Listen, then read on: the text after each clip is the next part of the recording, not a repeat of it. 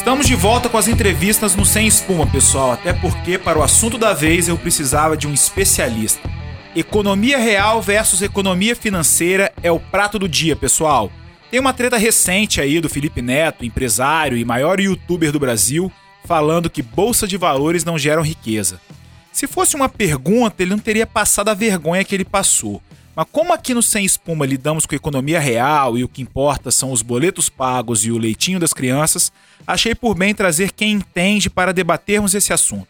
Na minha agenda, não tenho ninguém melhor que Felipe Viana, economista e assessor de investimentos na Valor Investimentos aqui em Vitória. Felipe, obrigado aí pela sua presença aqui no Sem Espuma. Eu agradeço a oportunidade de estar aqui batendo esse papo contigo e eh, tentando esclarecer esses, esses temas aí. Bom, é ninguém melhor mesmo, porque eu não tenho o telefone do primeiro colocado. Felipe Viana é o segundo melhor assessor de investimentos no ranking nacional de renda variável entre os mais de 6 mil assessores da XP Investimentos. E está aqui, na Praia do Canto, em Vitória. Além disso, é o estrategista-chefe da Valor Investimentos, que acaba de ficar também em segundo lugar no ranking geral de renda variável entre os escritórios da XP. Antes de entrar no ponto, Felipe, conta pro ouvinte do Sem Espuma, e sem espuma nenhuma, um pouco da sua trajetória até estar em segundo nesse ranking da XP. Uh, na verdade, eu sou de Vitória, cresci aqui, estudei aqui até antes da faculdade, fui pro Rio, fiz graduação, enfim, mestrado em finanças lá, graduação na PUC, mestrado na COPEAD, e depois foram basicamente 20 anos aí de mercado financeiro em diversas instituições, na área de previdência do pactual, enfim, gestoras, e tive até uma passagem pela, pelo planejamento estratégico da Oi. O mais importante é que nesses 20 anos, toda vez que o Flamengo foi pra final, eu, eu tava lá, óbvio. Isso é um currículo. Isso, pô, muito mais importante de tudo que eu falei, de toda essa apresentação, e além disso Nunca votei no PT nesses 20 anos e também vale lembrar quando criança já fui pra final da Copa Gazetinha, que, bicho, é muito mais importante que todo esse puxa-saquismo inicial seu aí. Esse é o meme antigo, nada custa assim. A gente acaba trazendo um amigo pra falar no Sem Espuma e eles acabam fazendo, tirando espuma até por demais, né? Seu xará Felipe Neto é um dos brasileiros mais populares da internet. O canal dele no YouTube, cara, tem 39 milhões de inscritos e mais de 10 bilhões de visualizações. No Twitter, só pra você ter uma ideia, ele é maior do que Anitta e Lula juntos e tem o dobro de seguidores de Bolsonaro. Isso diz um tanto sobre o Brasil, mas na verdade não é bem isso que a gente veio falar aqui. O assunto é outro. Eu tenho que acompanhar esse cara, bicho, não adianta. Eu tenho um filho pequeno, tenho duas meninas e o irmão dele mais novo quer ser a nova Xuxa, o príncipe dos baixinhos. E esse cara, o Felipe Neto, é um gênio, montou uma produtora tá tomando conta da carreira de um monte de gente grande. Ali de bobo só tem a cara, a voz, o cabelo, o jeito, enfim. Tem que ficar de olho. Mas há pouco tempo esse cara soltou a seguinte afirmação: Eu não gosto da bolsa. Eu não gosto de gerar riqueza sem produzir nada para o mundo. Pode ser até porque saiu da boca desse cara que houve uma movimentação muito grande, muita gente falando, desceram a lenha nele e criticando. Mas eu ainda acho que há muito desconhecimento e também muita espuma nesse ambiente, Felipe. Esses coletes estão aí para não me deixar mentir. Mas, Felipe, eu te pergunto: bolsa gera riqueza para além do acionista? Gera valor para a sociedade? Tipo, com certeza. Essa frase do cara é completamente equivocada. O, na verdade, o mercado de capitais e o mercado acionário, que eu acho que no final das contas é o que ele quis se, se referir, ele viabiliza grande parte dos investimentos, tá? É, é ali que empresas conseguem captar recursos para desenvolver investimentos e conseguem, com esses recursos, gerar o crescimento para o país. Além disso, que eu acho que é um pouco onde ele quis mais mencionar, assim, o fato de você permitir a liquidez do mercado garante a maior possibilidade de investimento. Então, eu acho que é ali que tem muita gente comprando e vendendo ação, é, gerando o, o valor que ele não está conseguindo enxergar, tá? Um ponto também adicional é que o mecanismo de preço ele é extremamente importante para determinação de alocação dos recursos na economia. Então, vamos pegar um exemplo aqui para isso ficar mais claro. A gente tinha, um certo tempo atrás, subsídios para o financiamento de uh, caminhões no Brasil a preços muito fora do razoável, onde o mecanismo de preço não funcionava. E ali você gerou uma sobreoferta de caminhões, muitos pessoas achando que deviam deixar de ser caminhoneiros para ser autônomos, e isso no médio e longo prazo gerou uma migração inapropriada e alocação inadequada de recursos. O mercado de capitais, o mercado acionário, permite o investimento, ele dá liquidez que o investimento precisa e você também tem essa questão do, do funcionamento adequado do mecanismo de preço que é extremamente importante para o desenvolvimento da economia do país. É, mas aí você também está falando meio que do olhar do investidor também, mas também tem o olhar da empresa, porque ela só tem duas formas de captar recursos se ela está no momento de crescimento, até para pagar a dívida. Ou ela vai atrás dos bancos, que tem um spread gigantesco e te tomam boa parte do, do, do possível retorno que você pode ter, ou você faz um IPO, uma oferta pública inicial, e você vai lá e capta do mercado. E então isso talvez seja um mecanismo direto de investimento na economia real, mais fácil, mais simples que teria para um investidor. Concorda comigo? Existem diversas alternativas de investimento apropriadas para cada nível de tamanho e, e, desenho e necessidade das empresas, via dívida, via é, capital próprio, no final das contas, o mercado de capitais, o mercado acionário é uma alternativa também a, a, a, a, você fugir da intermediação dos bancos, tá? E acho que também outro ponto que eu acho que não mencionei inicialmente é que a própria competição de atuação do, do, dos gestores e dos membros do mercado de capitais acaba desenvolvendo práticas de melhor governança nas empresas, melhores ah, sem dúvida, tem mais gente olhando, né? Até porque é o mercado mais regulado que tem, não tem? Você consegue gerar muito valor ali também, com olhar e, e, e as demandas apropriadas para que você consiga gerar um, um melhor management nas empresas. Você concorda que há uma ideia em que o mercado de ações não tem nada a ver com o mundo real? Porque assim, é, isso acaba ficando com essa visão, colaborando com essa visão, é o fato de que só tem 350 empresas que têm capital aberto que você pode investir na bolsa aqui brasileira. Nos Estados Unidos são 15 vezes esse valor esse, quer dizer, esse montante.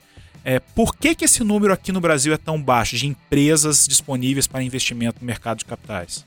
É, eu acho que é muito mais uma questão de que você não tem as, as empresas com tamanho apropriado para chegar no mercado de capitais. Precisa de tamanho? Qual que seria esse tamanho? Recentemente, você tem até tido um acesso com as empresas ali com uma liquidez mínima de uns 500 milhões de reais, alguma coisa do gênero, mas assim, é empresa para cima de bi, para começar a entrar no radar de todo mundo. Então, acho que é um pouco isso.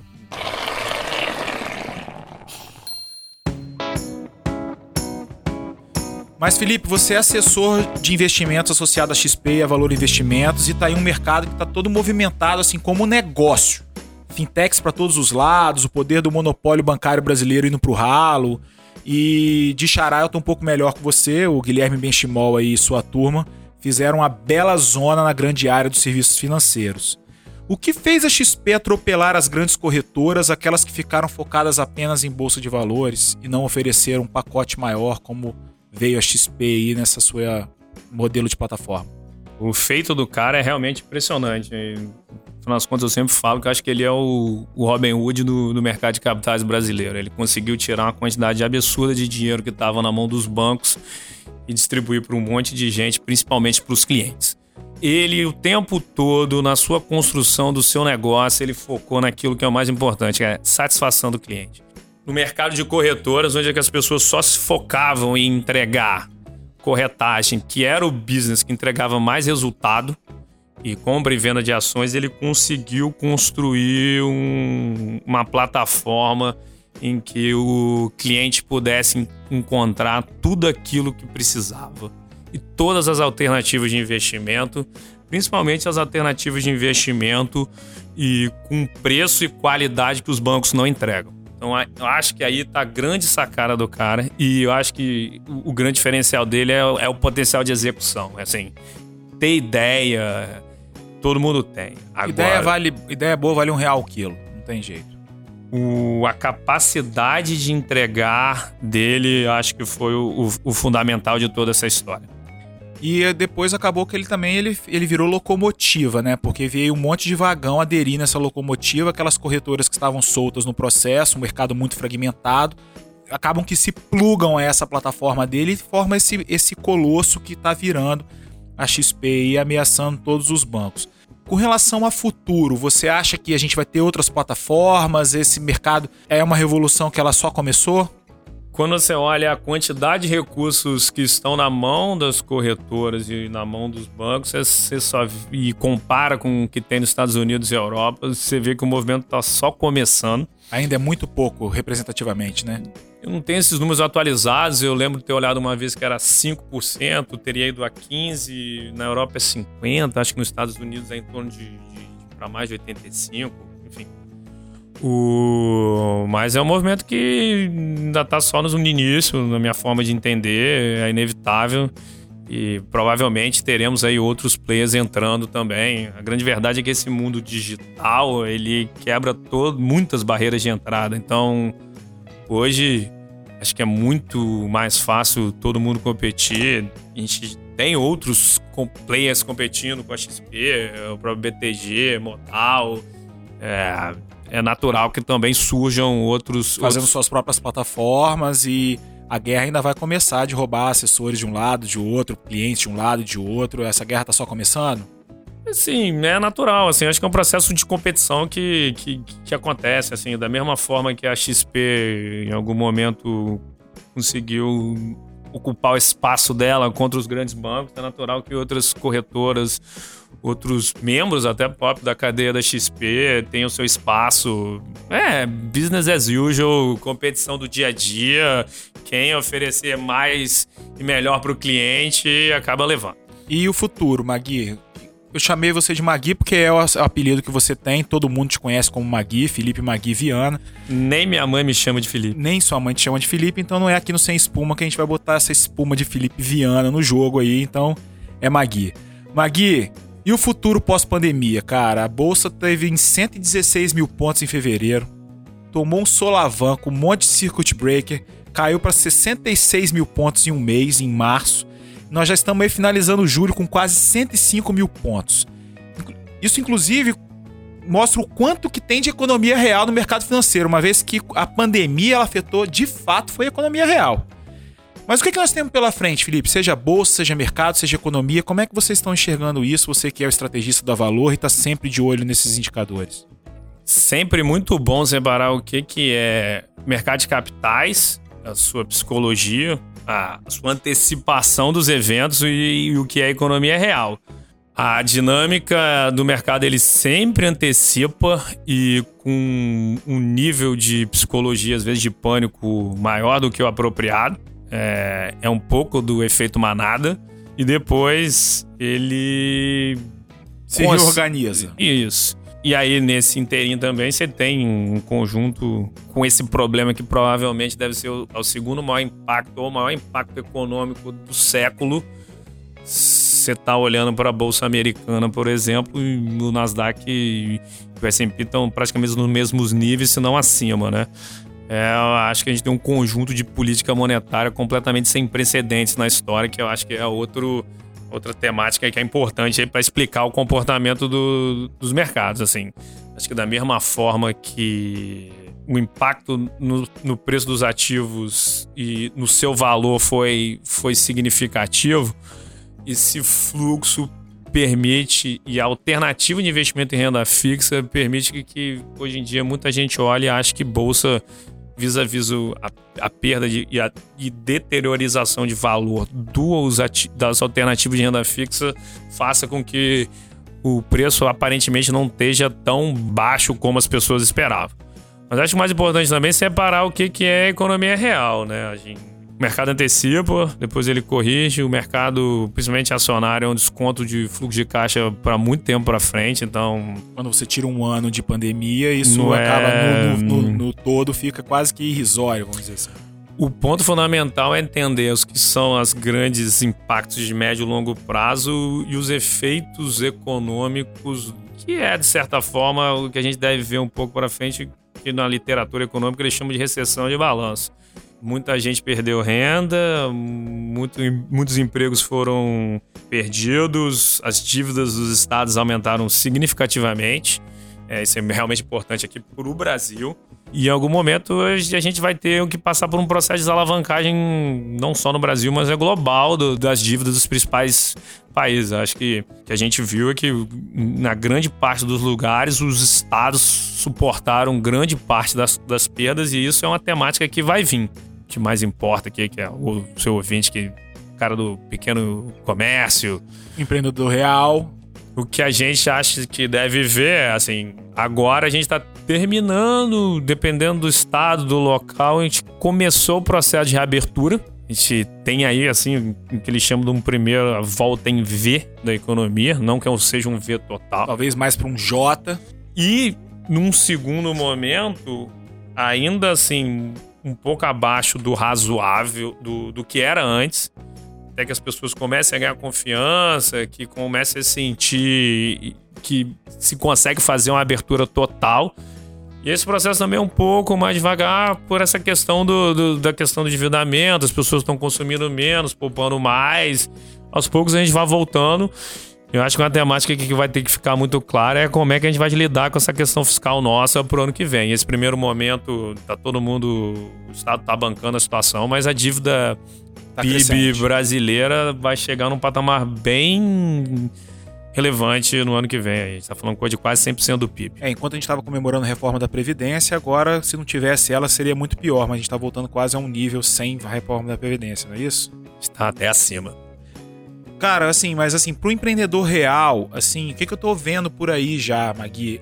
Eu tô vendo aí alguns mercados que realmente, mesmo durante a crise, performaram muito bem. O mercado imobiliário há muito não se vendia tanto. Claro, se o cara tiver com um bom produto e estoque, ou bom produto em lançamento, tá vendendo muito bem por causa da taxa de juros nunca teve tão baixa.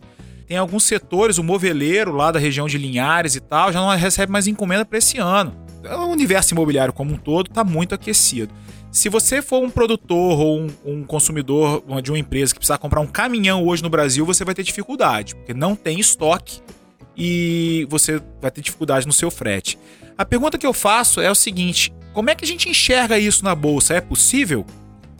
O impacto da pandemia nos diversos setores da economia é muito dispare, né? Você tem gente que ganha com a, com a crise e você tem algumas empresas que perdem relativamente pouco no curto prazo ou criam grandes tendências para o longo prazo, tipo e-commerce. Você tem vestuário, shopping completamente fechados, o, o, o restaurante. Eu acho que realmente essas apoiam Turismo, muito. Turismo, aéreas. No curto prazo apoiam absurdamente. Mas é, no médio e longo prazo você tem uma normalização desses processos. É, a verdade é essa, assim, o impacto da pandemia nos setores é muito diferente, cada caso é um caso, e tem esses casos que você citou mesmo que a coisa acaba ficando melhor. Vou pegar esse exemplo do imobiliário. Você tem alguns efeitos de médio e longo prazo que acho que vieram para ficar. Compras digitais, Acho que hoje em dia as pessoas começaram a entender que não precisam viajar tanto para fazer negócio gente mesmo ali de bolsa acabou relativamente ganhando espaço. Essa taxa de juros muito baixa, que deve ficar baixa por muito tempo, acaba levando o mercado imobiliário. Mas um, um, mundo de juros baixos, ele tem um, um, contraponto que pode vir a qualquer momento, que é o aumento da inflação. É o caso do caminhão. Uma vez que o cara vai comprar o caminhão e não tem o caminhão, a conta simples é que o preço do caminhão vai subir isso no todo isso vai ter um problema de longo prazo. Você enxerga esse problema para o Brasil no curto prazo, no médio prazo, no longo prazo, em algum momento? As expectativas de inflação estão bem ancoradas. A gente tem uma, uma um, um, choque recessivo muito forte no horizonte curto. Tá muito difícil enxergar a inflação mesmo com toda essa, essa desvalorização que a gente teve. A gente está na menor taxa de juros histórica do Brasil. 2,25 não só no Brasil, assim, mas a política monetária global está bem baixa e o que a gente tem aí, a gente pegar o Banco Central americano sinalizando pelo menos nos próximos três anos a taxa vai ficar nesse patamar de, de zero ou, ou algo similar. E aqui, fora algo muito espetacular, a gente deve ter um longo período de, de, de, de taxas baixas. E a influência dos, dessa treta aí, Estados Unidos e China. Você acha que o mercado já comprou isso, já tá pago, ou a gente tem que estar tá de olho nessa treta aí para para quem tem dinheiro na bolsa ou tá disposto a fazer investimentos aí no curto, médio e longo prazo? A gente vai ter agora a eleição americana bem acirrada, né? Os democratas vem se mostrando mais forte nas pesquisas. O Biden é o favorito para ganhar do Trump. Hoje, né? Porque até há pouco tempo atrás, muito por conta da cagada que esse cara tá fazendo lá na gestão da pandemia nos Estados Unidos. Mas é muito provável aí que o Biden tá ganhando força e venha ganhar. E fora essa questão toda, assim, sempre essa questão de é, do inimigo comum americano é uma temática que tem apelo populista na eleição. A gente do mercado ali vem até certa forma acompanhando é até que ponto isso realmente vai sair do discurso eleitoreiro para ir para a economia real.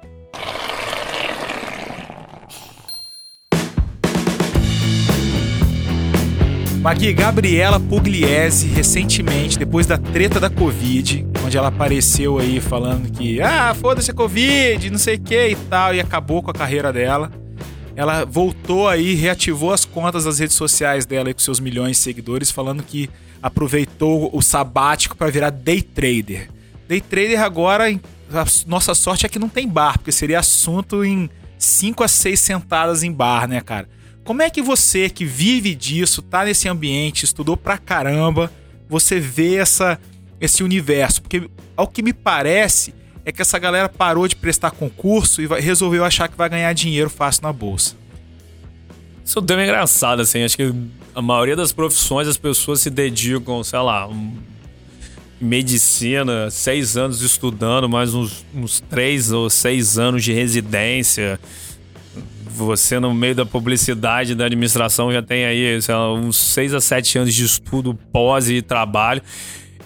E, essa questão de investimento, assim, as pessoas acham que você pode chegar e ganhar rapidamente e sem se preparar. Na verdade, o que você vê é que, assim, como a dinâmica dos mercados tem o seu processo próprio, e acaba que não é inviável pessoas comuns ganharem dinheiro na bolsa.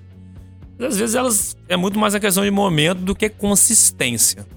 E o que você vê é que nesses momentos em que a bolsa vai lá embaixo, aparecem as pessoas que realmente ganharam dinheiro, mas é, às vezes você tem que se perguntar é a consistência.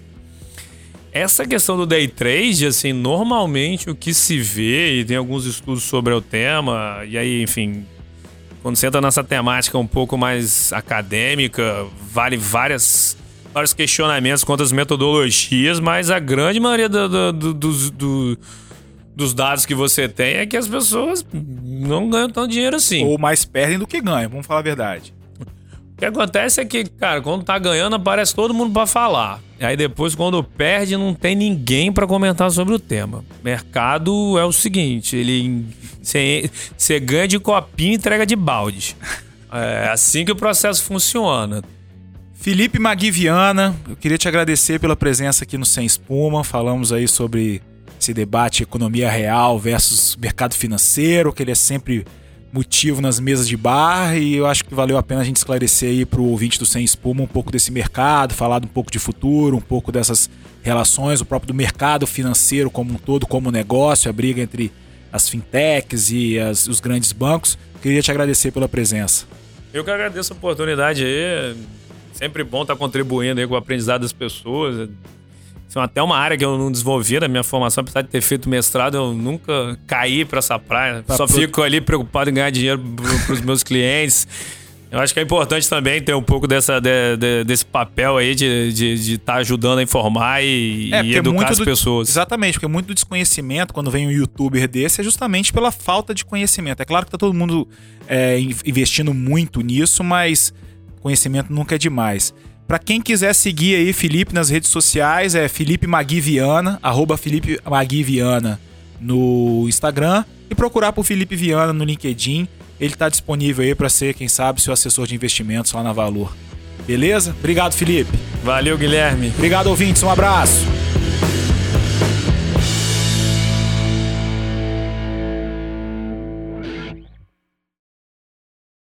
Este podcast é produzido por Megafonia.